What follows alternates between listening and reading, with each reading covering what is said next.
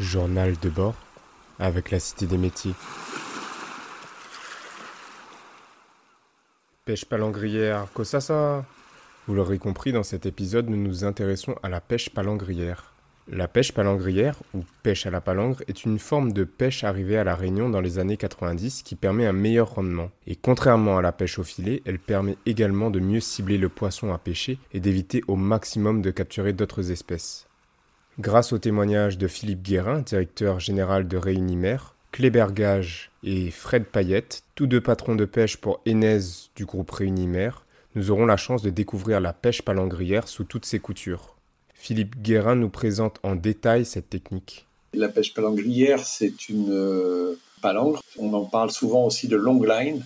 C'est une, longue, une ligne euh, assez longue de 60 ou 80 km avec en moyenne 1300-1500 hameçons et qui se fait en pleine eau, c'est-à-dire que c'est pas une pêche sur le fond, c'est une pêche euh, entre 20 et 500 mètres de fond, mais plus généralement autour de 100 mètres la pêche palangrière, pour l'essentiel, elle se, se situe à à peu près 300 km autour de la Réunion. Plus rarement, il y a quelques bateaux plus importants qui vont dans les eaux malgaches euh, et dans les eaux mauriciennes avec des, licences de pêche particulières. Et encore un peu plus rarement, il n'y en a que deux ou trois à la Réunion qui le font. Ils vont aussi dans le canal du Mozambique. Une technique qui a à peine plus de 30 ans. la technique, elle est arrivée à la Réunion dans les années 90 c'était une technique utilisée par les Américains. Euh, son intérêt, bah, c'est d'apporter euh, plus de hum, professionnalisme dans la, dans la pêche et plus de rendement et de rentabilité, donc qui permet à des gens d'en vivre correctement. Pour Fred Payette, tout l'enjeu est de ramener le meilleur produit au port. La plupart des bateaux jouent le jeu. Ce qu'on est passé avec des hameçons siacle, donc c'est-à-dire les hameçons moins tueurs, quoi qui, permet de garder le maximum sur tous les tons vivants que le poisson n'avale pas et qu'il étouffe quoi au fait. On essaie aussi par ce biais-là, d'avoir le, maximum de poissons vivants pour pouvoir le traiter en équigémé. Bon, en équigémé, je vais expliquer un petit peu, c'est une façon de saigner le poisson pour que le, poisson ne s'altère pas rapidement. On garde la bonne couleur de chair, on vient tout ce qui est acide dans, le poisson, surtout le thon. C'est sur les espèces qu'on pratique ça.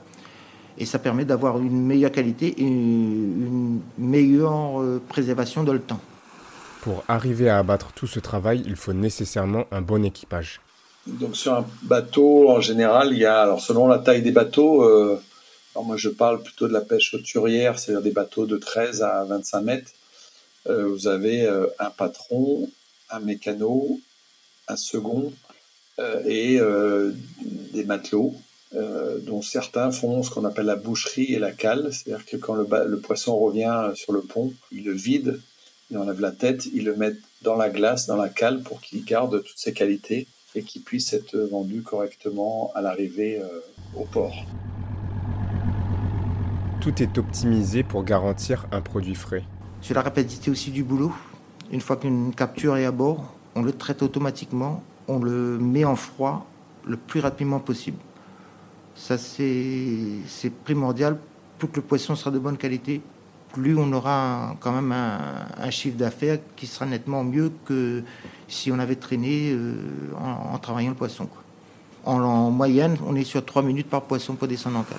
Une recherche de volume et de qualité que partage Klébergage. Bon, ben, le volume minimum que je ramène, moi, c'est 2 tonnes, 2 tonnes 4. Ben, plus, c'est 4 tonnes 8. Le poisson, il est conservé sous glace. Il est glacé dans une cale avec... Euh, il est réfrigérant, hein. Il est conservé à 1 degré. Les deux pêcheurs de l'île partent 7 à 40 jours d'affilée en mer en fonction des zones visées.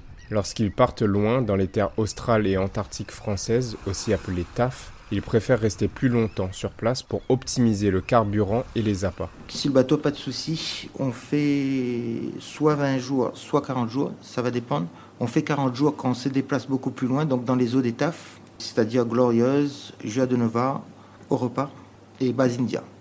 J'ai le droit de 20 jours de mer. J'ai dans l'obligation de rester 48 heures dans un port équipage repos, soit Mayotte, soit Tuléa, et là, on en profite pour recharger en gasoil, en nourriture, ce qui nous manque. et à réparer le bateau si on a, a besoin. On repart. Il faut au 21 journée, je suis rendu à la Réunion avec le bateau. Ben, par mois, ça nous fait quand même 20 euh, jours. 20 jours de mer. Ça va faire 220 jours de mer, je pense. 220, 230 jours de mer par an. Alors, vous vous doutez bien qu'il est impossible de partir aussi longtemps si on n'aime pas son métier. Le métier de pêcheur au quotidien, je considère c'est comme un loisir. C'est un travail, mais un loisir aussi. Et on, se crée une famille quand même en tant que marin-pêcheur. Hein. parce que comme on vit constamment avec euh, l'équipage, c'est la famille. C'est plus un plaisir que qu'un travail. Du travail, il y en a quand même. Il faut compter 4 heures pour la mise à l'eau de la ligne. Les pêcheurs ont pour habitude de le faire en fin de journée, puis de laisser la ligne dériver jusqu'au petit matin pour le virage, où ils remontent la ligne et traitent la capture pendant 7 heures. D'où l'importance d'une véritable solidarité à bord. Ben, c'est l'ambiance à bord. C'est un travail en équipe. Tout le monde aide un et l'autre. Il n'y a pas de, il y a pas de qui fait quoi, qui fait quoi, mais c'est tout le monde avec. En dehors de ces plages de travail, l'équipage peut profiter d'un repos bien mérité. Ben, se repose, télévision, euh, Netflix. Euh... Ben, au fait, euh, un bateau, c'est notre maison, en fait. Hein. Le bateau est donc une seconde maison, si ce n'est la première, où le temps défile peut-être un peu différemment et où on apprend à savourer l'instant présent. À la rentrée du port, ben, l'île, il a une autre design. C'est tous les jours, c'est jamais pareil. Le coucher du soleil, c'est jamais pareil. Il n'y a pas un jour qui se ressemble. En mer, on ne trouve pas une vie monotone parce que tous les jours, ça se ressemble pas. C'est très différent la vie en mer, c'est pas pareil. Alors on remercie tous les pêcheurs de l'île de nous ramener de si jolis produits et on espère que cet épisode vous aura permis d'en savoir plus sur la pêche palangrière et sur la vie à bord d'un bateau. Journal de bord avec la Cité des métiers.